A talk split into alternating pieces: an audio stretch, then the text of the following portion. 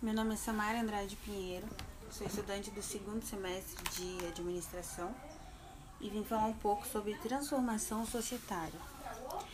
É, vamos começar falando da transformação societária, que é a operação pela qual a legislação permite que a sociedade mude, altere ou modifique o seu tipo societário, conforme a Lei número 6.404-76. Ela exige o consentimento de maneira unânime dos sócios ou acionistas, exceto se existir uma cláusula ou um, um, um contrato social em que o sócio desiste, que o sócio desistente terá o direito de retirar-se da sociedade. Para que ela aconteça, não é, não é necessário liquidar ou diluir o capital social.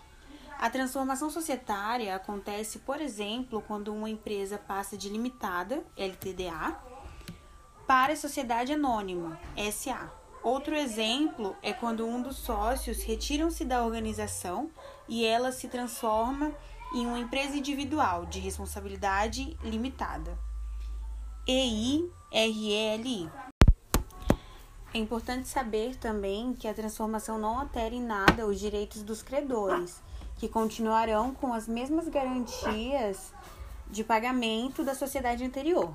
Porém, caso uma empresa individual se transforme em sociedade ilimitada, o empresário continuará respondendo pelas dívidas e obrigações contraídas pelo regime anterior, ficando sem a proteção de patrimônio pessoal que acontece em outras categorias da sociedade.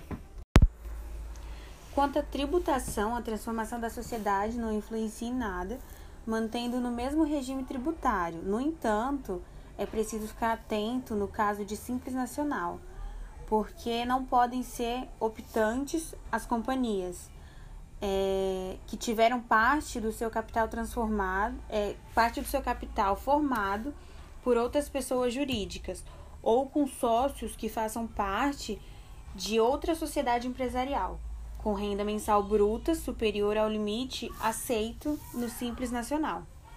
Também não pode se enquadrar no Simples Nacional o negócio que fizer transformação societária para a inclusão de negócio que more no exterior.